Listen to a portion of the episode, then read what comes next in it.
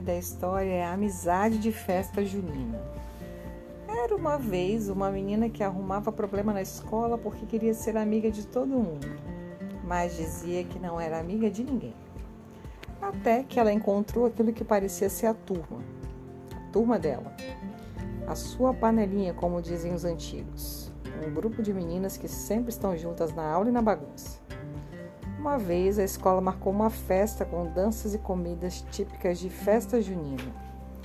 Todas as turmas iam ensaiar e se apresentar para as famílias. E adivinha quem foi a primeira a ficar animada para a festa? A menina.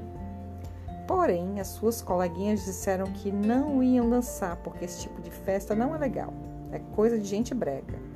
Como assim? Festa junina é uma festa tipicamente brasileira e muito divertida.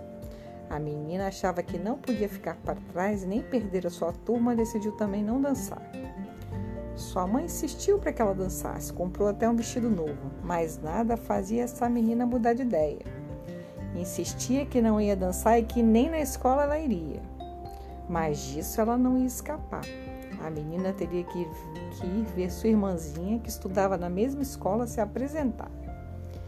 E adivinha quem ela encontrou nesse dia? Adivinha? Suas coleguinhas todas vestidas de quadrilha, enfileiradas, aguardando a hora de dançar. Fim.